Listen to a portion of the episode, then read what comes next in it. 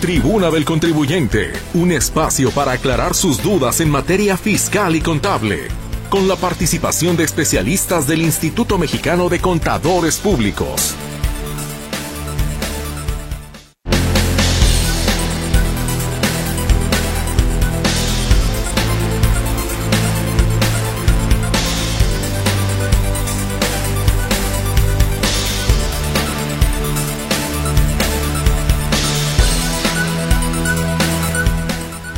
Gusto me da poderme reencontrar con usted y a nombre de todo el equipo agradecerle de antemano que ya esté usted en la sintonía de con la con en la tribuna del contribuyente, perdón, hoy nos toca tribuna del contribuyente, todo lo que tiene que ver en materia fiscal y contable para abrir la semana en esta barra de programas que tiene para usted eh, en temas especializados Radio Metrópoli, la estación de las noticias.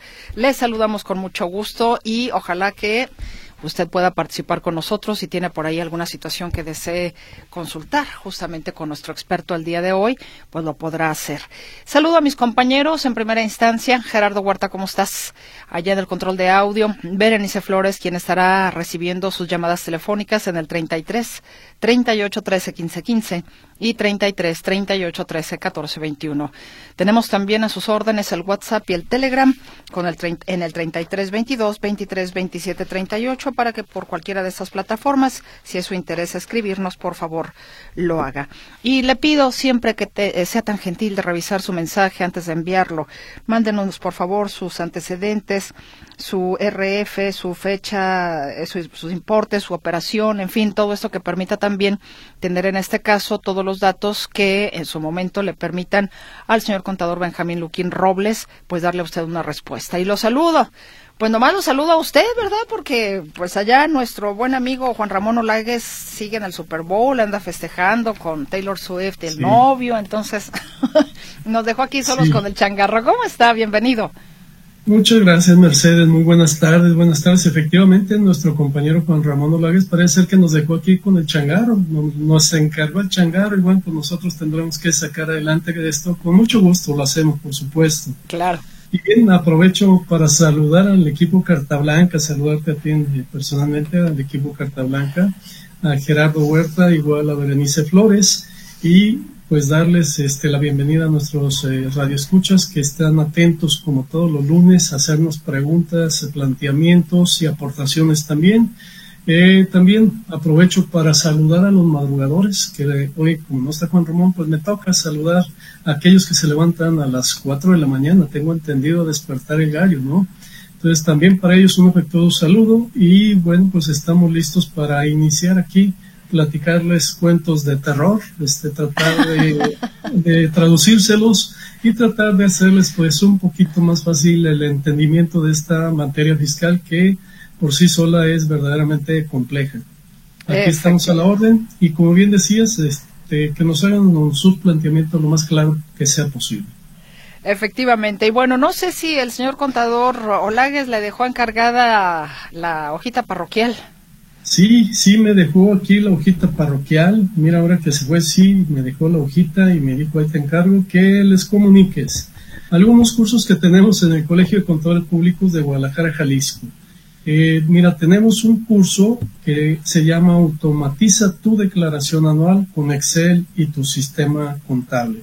Entonces esto pues es ah, como una herramienta, una herramienta que conecta la parte contable con la declaración anual, es decir, para hacer más fácil el llenado de la declaración y tener a la mano todos los papeles de trabajo que se deben integrar en la misma. Esto será el lunes 19 y martes 20 de febrero, es decir, dentro de unos días, nada más una semana, que se dará este curso que vale la pena para aquellos que quieren pues aprender eh, pues más cosas con el Excel, hacer operaciones pues eh, que puedan ser útiles eh, de traslado entre la contabilidad y la parte de la declaración anual.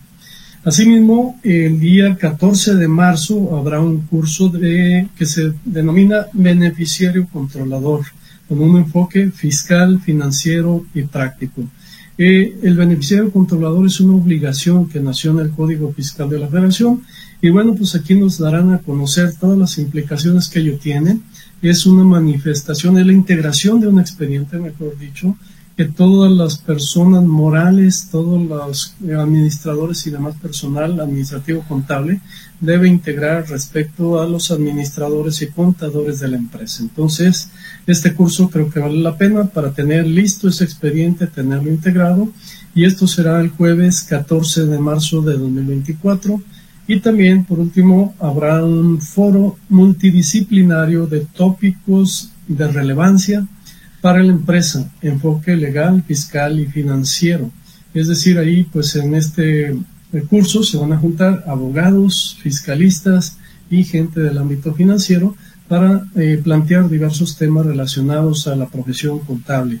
Esto será el jueves 22 de febrero de 2024. Entonces los invitamos a que si hay algún curso de su interés se inscriban y acudan ya sea al Colegio de Contadores Públicos. Recordar que también hay la modalidad virtual en donde se pueden tomar los mismos y les doy el teléfono, el teléfono del colegio de control públicos es 33 36 29 74 45. Repito, 33 36 29 74 45. Ahí les podrán dar más información, así como también los costos de estos cursos.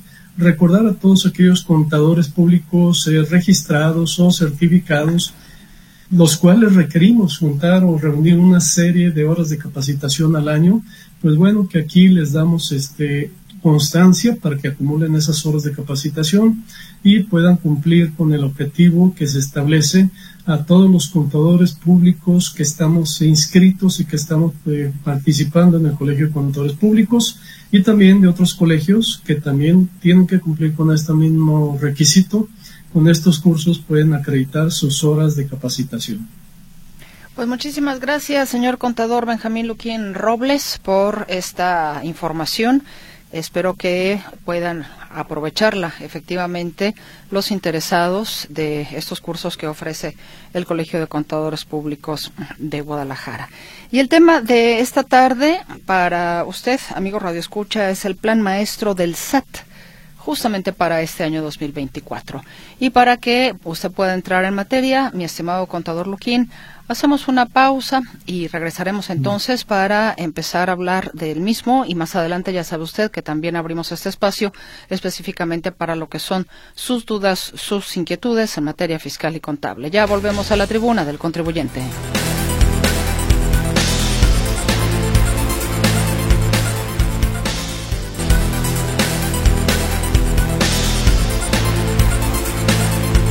Rápidamente, estamos ya de vuelta con usted en la tribuna del contribuyente. Hoy está con nosotros el señor contador Benjamín Luquín Robles. El tema de hoy es el plan maestro del SAT para 2024.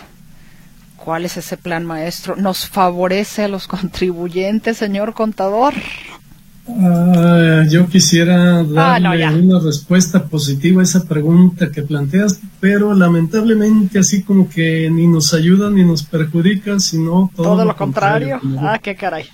Como dijo aquella máxima, ¿no? Este, pero bueno, les voy a voy a tratar de irles explicando de qué se trata este plan maestro 2024. Y cuando viene del SAT ya sabemos, ¿no? Este, todos nos podemos esperar, menos que nos vayan a regalar dinero o que se vayan a agilizar las devoluciones de impuestos. Eso este, pocas veces sucede. Pero bueno, eh, este plan maestro 2024, el SAT lo da a conocer a los contribuyentes, es decir, está disponible en la plataforma del SAT para que cualquier contribuyente pueda acceder a él y pueda pues leerlo, analizarlo, y bueno, este, eh, preocuparse por lo que le corresponda o decir, oye, pues aquí encontré algo bueno para hacer con, dentro de la profesión este, o ocupación a la que se dedique cada contribuyente. Este plan maestro lo desprenden pues desde tres eh, pilares básicos de la administración del SAT, que son el área de atención al contribuyente, el área de recaudación y el área de fiscalización. obviamente que hay especial énfasis en estas dos últimas, ¿no? Lo que es recaudación y fiscalización, esas sí le salen muy bien, requete bien, dirían, ¿sí? Mientras que la atención al contribuyente, pues digamos que regular son, ¿no? Pero bueno, aquí en este documento dice que lo van a intentar. Y más o menos dice o empieza diciendo lo siguiente este documento. En el caso de atención al contribuyente, dice, eh, inscripción en el Registro Federal de Contribuyentes. Tendrán 157 oficinas en el país eh, dedicadas exclusivamente con un área de atención a todos los contribuyentes con la finalidad de que tanto personas físicas como morales obtengan y puedan actualizar su registro federal de contribuyentes a través de los distintos canales de atención. Estos eh, son este, oficinas físicas, lugares físicos. Adicionalmente, pues ya sabemos que muchas de las operaciones relacionadas con el registro federal de contribuyentes se hacen a través de la plataforma del SAT o incluso a través de las aplicaciones. También, eh, para efectos de la firma electrónica, señalan que se van a ofrecer mayores espacios de atención para el trámite de esta e-firma con este, robusteciendo el servicio en línea para renovarla. Entonces, esa es una buena noticia. Ojalá y así sea y que evitemos esas listas este, que nunca nos dan eh, la cita a tiempo y que nos causan serios problemas. Ojalá y que efectivamente sea ágil la obtención o la renovación de la e-firma cuando ya pasó el tiempo en que pudimos haberla renovado de manera automática, que haya maneras de hacerlo de, de forma remota sin tener que acudir a las oficinas del SAT sin tener que esperar en una lista a que nos den una cita para poderlo hacer. También habrá pues una serie de acciones tendientes a aumentar la cultura contributiva para incentivar el cumplimiento voluntario mediante sesiones formativas elaborar y publicar contenidos de temas fiscales de interés en español y lenguas originarias. Bueno, aquí ya se están viendo inclusivos porque no estarán solamente en español, sino que también lo harán en lenguas originarias para aquellas personas que no dominan bien el español, que puedan eh, pues, estar informados y que puedan leer la información para efectos de hacer sus trámites también ante las oficinas del SAT. Así también se prevé el difundir los beneficios de la formalidad tales como seguridad social, créditos bancarios, programas de financiamiento y apoyos gubernamentales, créditos para los trabajadores y programas de desarrollo. Entonces, eh, ahí tienen una tarea, pues que la, escuchamos que se repite cada sexenio, este, Mercedes, en el sentido de querer meter en cintura a la, a la parte de los contribuyentes que están en la informalidad. Años pasan y sexenios pasan y eso no se ha logrado. Todos los sexenios ha habido programas, como sabemos, del RIC, de pequeños contribuyentes, este, de, incluso de los programas cedulares, aquellos eh, contribuyentes menores que nunca tuvieron éxito. Ahora lo vemos también con el RECICO, en donde hago un paréntesis nada más para mencionar que recientemente el SAT dio a conocer el número de personas físicas que están registrados en el RECICO. Lamentablemente, en el mes de octubre pasado de 2023 dieron de baja a casi un millón de, personas físicas que estaban en el régimen simplificado de confianza y los dieron de baja muchos de ellos por no haber cumplido con la obligación de dar de alta su firma y su buzón tributario. Entonces, lamentable y se, insisto, eso quiere decir que no les interesó estar en el régimen de simplificado de confianza porque tenían que pagar el IVA, 16%, y prefirieron seguir en la informalidad. Entonces, nuevamente un millón de contribuyentes renunciaron al reciclo y se suman a las filas de la, informalidad. En cuanto a la misma área de atención al contribuyente y a, los canales de atención, atención presencial, se habla que las citas se brindarán en esas 157 oficinas distribuidas en el país y que las solicitudes de citas tendrán este, o se atenderán en no más de 10 días. Es decir, que nadie tendrá o esperará más de 10 días para poder tener una cita y poder hacer su trámite. También señala que será la información al contribuyente la oferta de citas mediante la publicación semanal del semáforo de disponibilidad. Entonces estarán ahí anunciando qué fechas están disponibles sin mucha demanda para efecto que los contribuyentes puedan acceder fácilmente a una cita y bueno pues como ya mencioné hacer su trámite sin mayor problema. También se pretende ampliar la cobertura de servicios del SAT a los contribuyentes abriendo nuevas oficinas de atención en los cinco estados con mayor demanda, es decir, en aquellos estados que, tiene, que tenemos, pues una mayor cantidad de contribuyentes, habrá cinco oficinas adicionales para atender de manera expedita, de manera más rápida, los trámites de estos contribuyentes.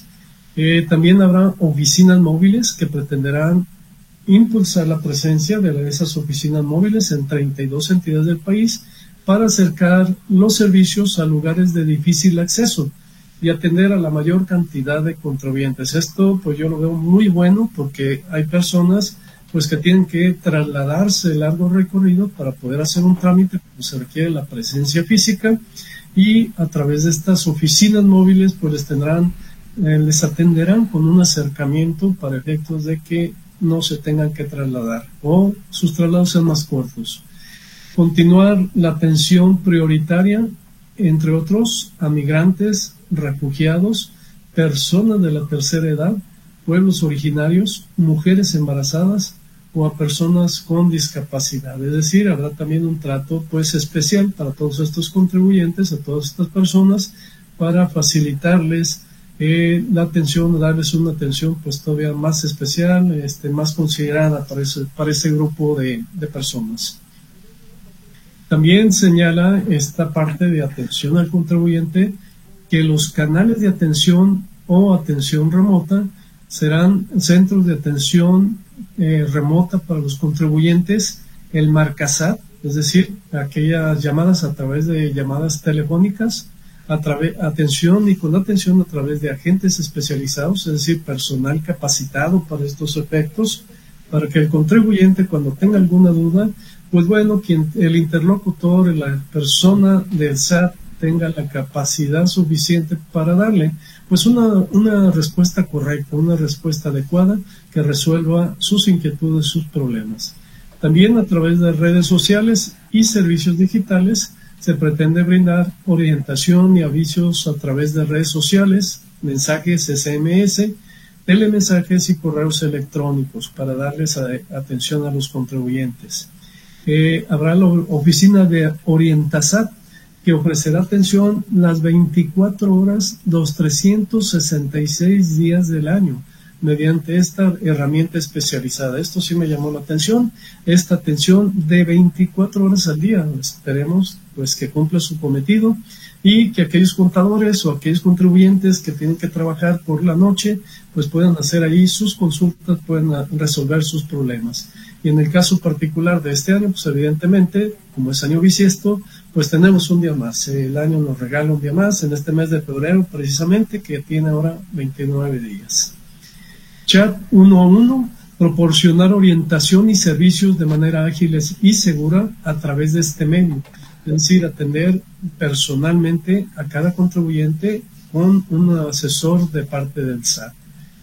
Casos de aclaración, es decir, aquí en el programa seguido hablamos de los casos de aclaración para aquellas este, pues, requerimientos o solicitudes que nos hace la autoridad. Se pretende fortalecer la atención en aclaraciones, orientaciones y solicitudes de los contribuyentes mediante este servicio. Es decir, hacerlo, fortalecerlo y tener pues, más eh, personas que atiendan a estas aclaraciones que solicitan frecuentemente los contribuyentes. Y de igual manera la oficina virtual, la cual ofrece más trámites sin salir de casa a través de videollamadas. Actualmente se pueden realizar eh, cambios de nombre, corrección a cambios de domicilio, así como también corrección o incorporación a la CURP a través de estas videollamadas, a través de la oficina virtual. Eh, también señalan, en el caso del facturasat móvil, señalan que se permite a los contribuyentes generar, enviar y consultar facturas al momento, así como emitir facturas con complemento carta aporte, tratándose de servicio de autotransporte. Creo que este facturasat móvil es una muy buena herramienta para muchos contribuyentes y también a través de ella se permite, como lo menciono aquí, consultar facturas emitidas o facturas recibidas para saber en qué posición estamos al cierre de cada mes, cuántos ingresos hemos facturado, cuántos gastos o servicios hemos también recibido los comprobantes correspondientes en cada mes. El SAT móvil. El SAT móvil señala este documento que permite al contribuyente hacer consultas relacionadas a su identidad fiscal, solicitar orientación así como la consulta de otros servicios como tutoriales, noticias, indicadores, quejas y denuncias, calendario fiscal, entre otros. Y de igual forma señalan aquí una oficina que verificador SAT, el cual permite realizar la verificación a través de la lectura de la representación gráfica de código de seguridad que se encuentra impreso en las cajetillas de cigarros de venta en México. Entonces, este verificador SAT permite validar que los productos son, eh, pues, eh, legal, están legalmente en México, que no tienen problema y que cumplen con las normatividades aplicables al caso. También señala en el SAT ID, ya sabemos, la aplicación telefónica, esta herramienta tecnológica a través de la cual se autoriza la generación o renovación de contraseña, renovación de la firma electrónica, así como la solicitud de la constancia de situación fiscal. Creo que esta es una herramienta muy útil, aquí lo hemos dicho en reiteradas ocasiones, que todos los contribuyentes deberíamos de contar, así como tenemos aplicaciones de estas que nos entretenemos mucho tiempo, creo que el SAT ID es una herramienta que debemos tener todos en nuestros aparatos para poder consultar, para poder actualizar circunstancias de naturaleza fiscal, hacerlas con tiempo, hacerlas adecuadamente. Entonces, todo esto es lo correspondiente a atención al contribuyente. Eh, bueno, no sé eh, si tienes eh, alguna pregunta, alguna inquietud, Mercedes. Creo que el, documento, apenas vamos aquí en el primer pilar, lo que es atención al contribuyente. Decía yo que son tres, atención al contribuyente, recaudación y fiscalización. Eso es lo que contiene el documento. Entonces, hasta ahorita solamente vimos lo que es atención al contribuyente. Eh, dejaremos para una siguiente sesión, si te parece bien, hablar de los otros dos pilares que contiene este documento, que es recaudación y fiscalización. Si te parece. Me parece muy bien, señor contador. Más, más detalle. De hecho, le iba a preguntar, eh, porque me llama la atención algunos, digamos, servicios, ¿no? Entiendo que la idea es facilitar precisamente el acercamiento con los contribuyentes. Yo no los conocía, le voy a ser muy franca. ¿Dónde lo podríamos ver de nueva cuenta por si nos quedamos por ahí con la duda o alguno se nos escapó?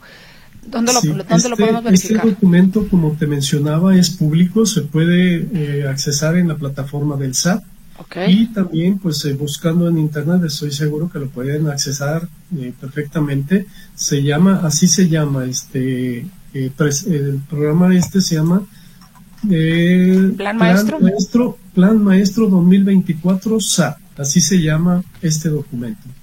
Plan Maestro 2024 SAT.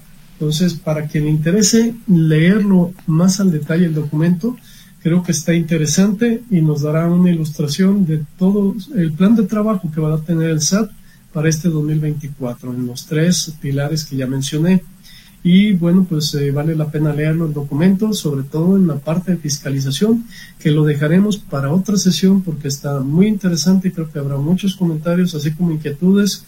Y bueno, también estaremos asustando a los contribuyentes porque tiene un contenido bastante filoso. Ah, qué caray. O sea, es, es este programa... Lo llevamos con calma. Ahorita vimos la parte amable, la parte de que van a mejorar los servicios, de que todo va a estar bien, de que hay plataformas, de que lo puedes hacer por teléfono, lo puedes hacer en, ¿cómo se llama? Tú a tú, así en una videoconferencia, lo puedes hacer por las aplicaciones que existen, este, habrá no solamente en español, que habrá también en, en lenguas originarias, en fin, todo eso suena muy bonito, ¿no? Y que van a cortar sobre todo lo más importante, que la intención es acortar los plazos para las citas, que hasta ahora, pues como sabemos, es un verdadero vía cruz y no conseguir, sigue siendo un problema conseguir rápidamente una cita para hacer algún trámite ante el SAT. Todavía sigue siendo un problema. Efectivamente. Bueno, pues entonces la parte amable, porque el próximo miércoles es Día del Amor y la Amistad. Entonces, bueno, en consideración. Ah, ¿no? Ándale, me parece muy bien. Así lo dejamos. Hasta ahí lo dejamos la parte amable. Perfecto, bueno, aunque este programa, pues todo lo, todas las emisiones es como si fuera Halloween, ¿no? Sí, más o menos. bueno, pues vamos a ir a la pausa comercial porque mi estimado señor contador ya tengo también bastantes inquietudes de nuestros radioescuchas y ellos son lo primero precisamente para este espacio en la tribuna del contribuyente. Vamos al corte y ya regresamos para las preguntas que usted tiene para el contador Benjamín Luquín Robles.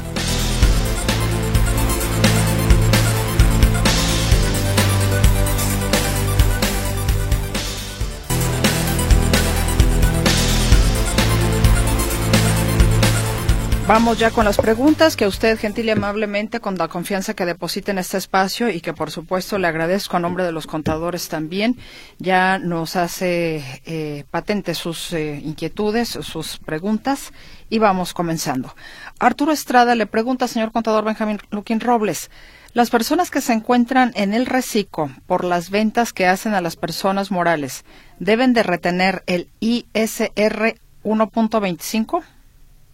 Es correcto, es obligación de la persona moral que realiza el pago retener ese 1.25 y enterarlo. Este es eh, como un pago provisional para ese reciclo. Ese reciclo, evidentemente, en su pago provisional del mes correspondiente puede acreditar esa retención. Adolfo S. dice que especifique el contador si se debe presentar declaración anual cuando se invierten en los bancos 100 mil pesos o si cuando los réditos al año son 100 mil pesos. Primera pregunta.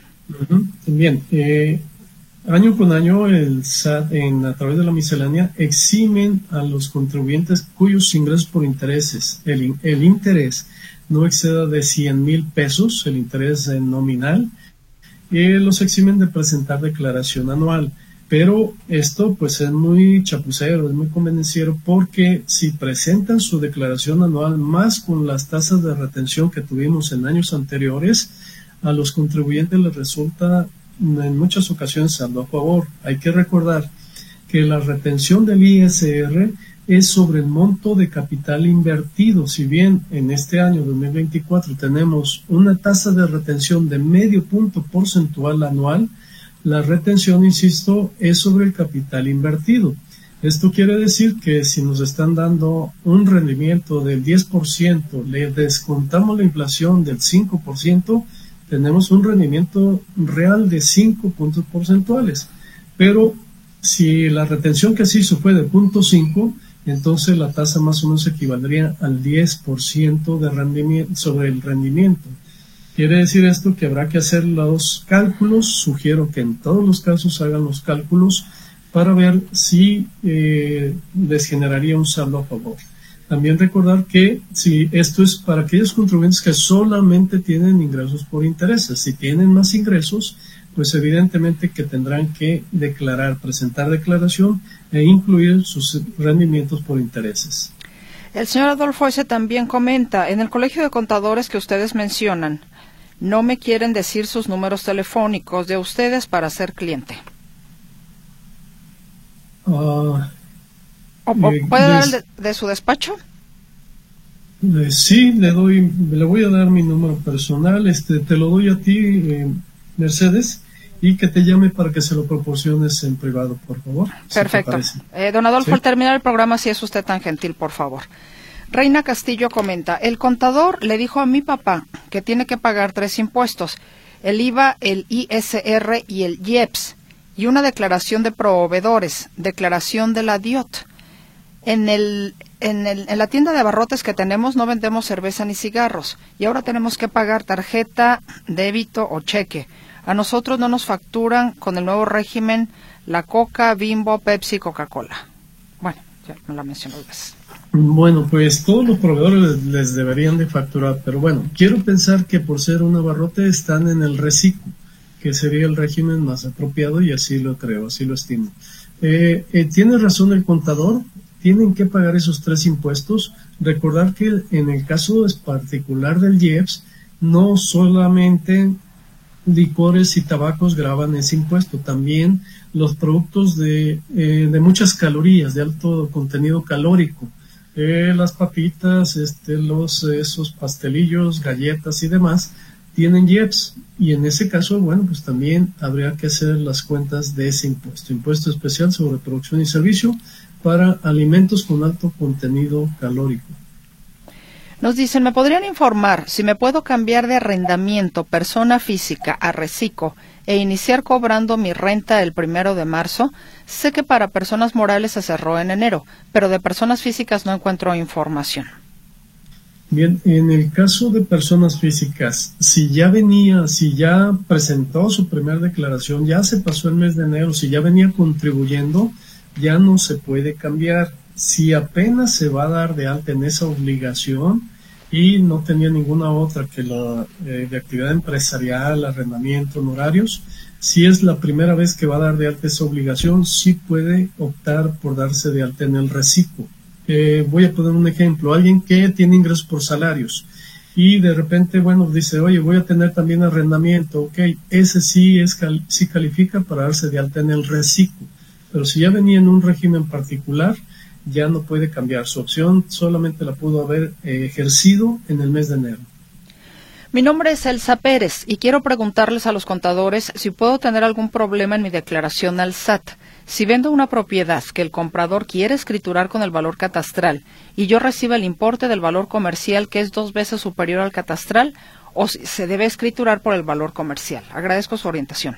Eh, bien, sí tiene un problema porque ¿cómo va a justificar la parte que no va a estar consignada en escritura pública? Si la venta la hacen un millón, escritura en 500 mil y le depositan el millón, bueno, 500 mil están plenamente justificados y el notario hará ahí las retenciones de impuestos que correspondan y demás, pero los 500 mil excedentes que le depositaron en su cuenta no hay forma de justificarlos y sí va a tener problemas.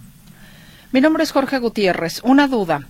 A ver si los contadores o algún radio escucha me puede apoyar. Desde la semana pasada he tratado de capturar la información del SAT, pagos mensuales y definitivos de persona moral con obligaciones de ISR, IVA, retenciones, entre otras.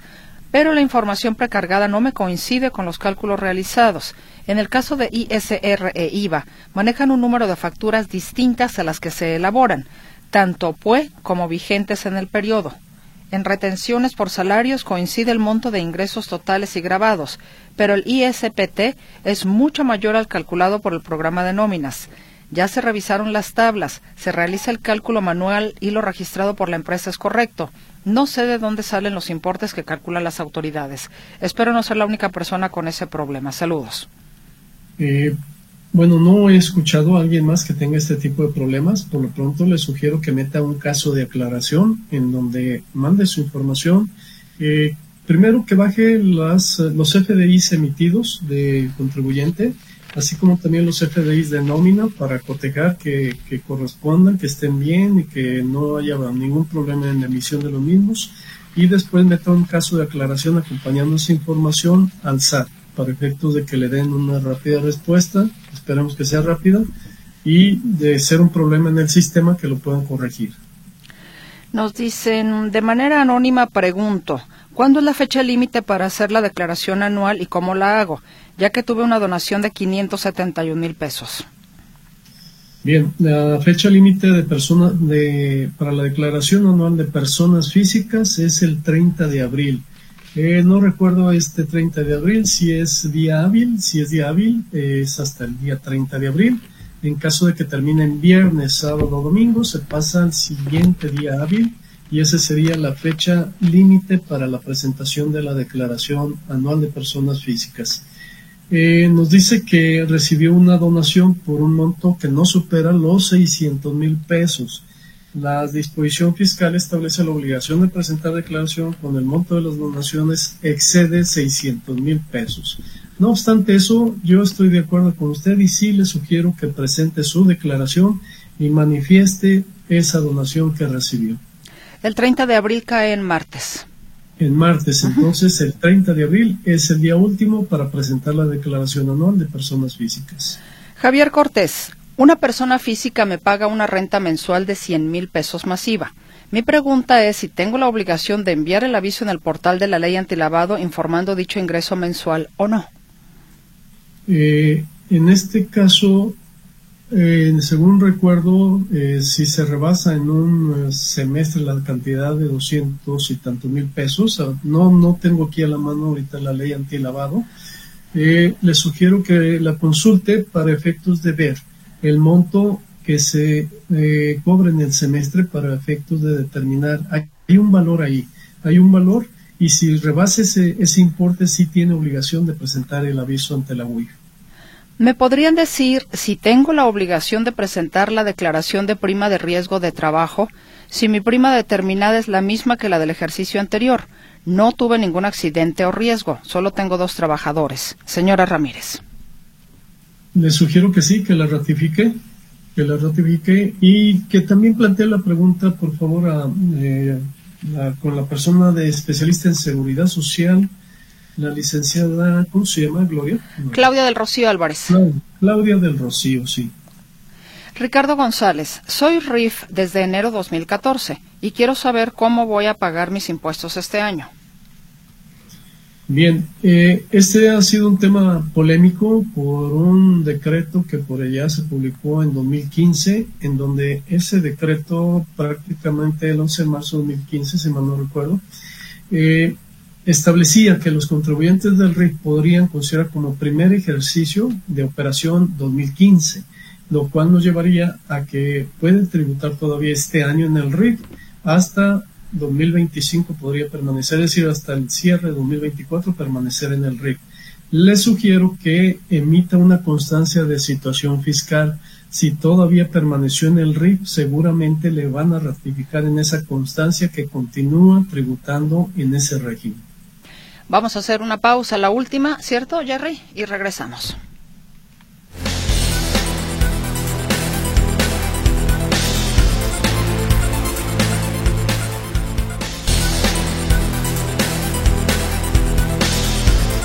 Regresamos con más preguntas para el contador Benjamín Luquín Robles. Marta López, en las herencias, ¿qué porcentaje de ISR tienen? A ver, ¿será cobran? a ver, sí, ¿qué porcentaje de ISR cobran o depende de la notaría? Ah, no, no, bueno, no, no está muy clara su pregunta, que nos la vuelva a plantear y nos diga exactamente qué es lo que, qué inquietud tiene. Nos dicen también, mm, en la empresa persona moral donde trabajo, tenemos una duda en el área de contabilidad. Lo que pasa es que cuando hacen alguna mejora al inmueble arrendado nos queda claro que debe ir al activo. Pero aquí la duda es si, por ejemplo, también se deben considerar los gastos que se hayan incurrido en el proceso, por ejemplo, trámites, licencias, comidas y gastos así. Asimismo, duda más de favor. A ver, bueno, no, primera pregunta, entiendo. Mm. Esa sería la primera pregunta. Bueno, eh, hay, eh, por lo general lo que se hace contablemente se establecen políticas para me, qué montos de inversión se van a capitalizar y qué montos se mandan a gasto. Yo en la práctica me ha tocado ver que mandan lápices, plumas, engrapadoras y perforadoras al activo fijo. Por Dios, eso es un gasto. Entonces hay que tener un criterio prudencial y decir, oye, si es una cantidad menor, va el gasto, así sin discutirlo. Si es una cantidad superior, como puede ser ya la construcción de oficinas, de, oficinas privados, etcétera, pues eh, según el monto de la inversión o gasto, se llevaría al activo fijo o a resultados. Se establece una política, de decir, oye, inversiones o, gas, erogaciones por monto menor a 20 mil pesos, van a gastos? Arriba de 20 mil pesos ya veremos. El señor Alfredo Torres Manzano le manda una felicitación, señor contador. Muchas gracias, un saludo. Ay, perdón, y la otra persona tenía otra pregunta, es que no dejó su nombre. Em, cuando el emisor es una factura, pero por error u omisión pone mal el régimen fiscal del receptor, sí te deja timbrarla, pero ¿qué repercusión puede haber y la repercusión es para el emisor o para el receptor? No hay ninguna, todavía no hay para eso, eh, vamos, ningún problema. Si una persona física registrada como RIF tiene un trabajador asegurado, ¿se debe pagar el 3% sin nómina y hacer nóminas? Y la misma pregunta para una persona física que está registrada en Recico y también tiene una persona asegurada. Eh, sí, invariablemente el impuesto sobre nóminas al Estado, el 3% se tiene que pagar por los trabajos eh, subordinados, por su personal subordinado. Se tiene que pagar. El señor Alfredo Serpanguiano le manda felicitaciones a usted y al contador Olagues, que hoy no nos acompaña, pero ahí lo hago patente. Muchas gracias. Mi nombre es Raúl Gómez. Tengo unos pendientes de retenciones de salarios de los ejercicios 2020 y 2021, mas no sé la ruta de la plataforma del SAT para su presentación. Eh, en ese caso le sugiero que vaya a orientación al SAT directamente porque aquí no nos da espacio para detallar todo el proceso de esa, de esa corrección. Pero es que vaya a una oficina del SAT y ahí le van a orientar. Juan Vega, estoy en reciclo con actividades ganaderas. Estimo que mis ingresos van a rebasar los 900 mil. Exento van a ser aproximadamente 3 millones. Mi pregunta para el pago de ISR, ¿se descuentan los 900 mil? solo se paga por dos millones cien mil y si llego a vender más de tres millones, ¿me tengo que cambiar de régimen? Es correcto, puede considerar la exención hasta 900 mil pesos, lo que excede empieza a pagar y eh, el tope del reciclo son tres millones y medio en el ejercicio. En enero realicé una venta de agave, yo soy el productor.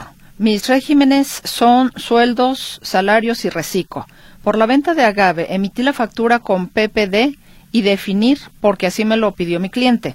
Al día siguiente recibí la transferencia electrónica por el pago de mi cliente y emití el complemento de pago.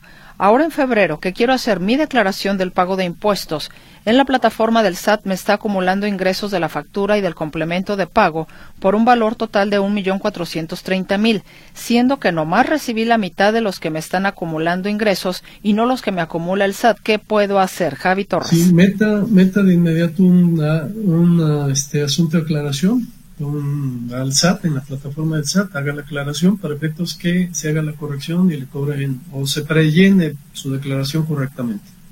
Una persona moral que cambió de representante legal. Este último tiene e-firma para realizar la renovación de la e-firma de la persona moral. ¿Se requiere cita o se puede por el portal del SAT? Saludos, Jaime Márquez. En este caso se tiene que hacer con cita porque hay un cambio de representante legal. Sí, solamente cuando eh, está autorizado en la escritura constitutiva el representante legal se puede hacer de forma remota. Anónimo. Estaba en dos regímenes fiscales 606 y 612. Hoy soy régimen simplificado de confianza. ¿En los recibos de arrendamiento tengo que poner el régimen nuevo? Sí, tiene que poner que es reciclo. Mm, si mi... ¿Qué? Bueno, si mi mamá me donó un terreno con valor aproximado de 4.500, 450 mil, perdón, 450 mil pesos, ¿debo de declararlo en mi declaración anual? Estoy por sueldos y no hago declaración, tengo ingresos de menos de 400 mil pesos. Gracias, María García. En este caso no tiene la obligación, ya dijimos hace un momento que solamente existe cuando se excede a 600 mil pesos la donación. Realicé mi declaración automática del año 2022 en diciembre pasado, ya que apenas ese mes conseguí obtener mi firma electrónica, con una devolución automática de más de 10 mil pesos. Pero aún no he recibido la devolución o respuesta negativa de esta. ¿Dónde puedo consultar el estatus de esta devolución o saben por qué aún no se me ha hecho la devolución? Salvador Pérez, se agradece eh, chequelo directamente en la plataforma del SAT, ahí verá eh, cuál es el estatus que tiene esa solicitud y de no tener, no obtener respuesta ahí, meta un caso de aclaración. Soy persona física reciclo y tengo trabajadores con el SMG. En el mes de enero del 2023, presenté por error el pago de enero de dicho año por concepto ISR, retenciones salariales con impuesto a cargo aplicando subsidio para el empleo. Pregunta, ¿Puedo presentar complementaria de dicho pago para corregirlo? Considero que sí. Se puede presentar la complementaria, la puede corregir y puede aplicar el pago. ¿Qué es el decreto de, de relocalización? Decreto de relocalización, ah, no, no, lo desconozco, no sé a qué se refiere exactamente. Eh, y también este radio escucha hace otra pregunta. ¿Cómo se realiza una factura global de una abarrotera? Eh, la factura global, si está en el régimen simplificado de confianza o en el RIF, la factura se hace con, por el monto global, por el importe global y sin separar IVA, sin separar IEPS, por el importe total. Me encuentro en el régimen de plataformas digitales. El mes pasado terminé el contrato con mi antiguo contador. Me quedó un mes pendiente de pago que ya se me venció. Al contratar al nuevo contador me tiene que volver a hacer la declaración de ese mes o solo, o solo imprimir la ficha de pago nuevamente. Si ya estaba, este, la, información ya está prellenada en la declaración, solamente eh, requiere que le emitan el, la línea de captura para pagar. ¿Sabe si los saldos a favor de ISR generados por una persona física del régimen de arrendamiento o de una persona física del régimen de actividades empresariales y profesionales se puede aplicar contra el ISR de reciclo de este ejercicio 2024? Sí, perfectamente. Las compensaciones sería vía compensación y solamente proceden contra el impuesto de la misma, del mismo origen del mismo contribuyente. Hola, soy Sergio Quesada, soy asalariado de 500 mil por año. Me pagarán 80 mil de un auto, pero no quiero que me den billetes falsos. Y el comprador no tiene cuenta bancaria. ¿Cómo pedirle que lo pague y que no tenga riesgos para mí? Porque dice que ya tiene colección de billetes falsos.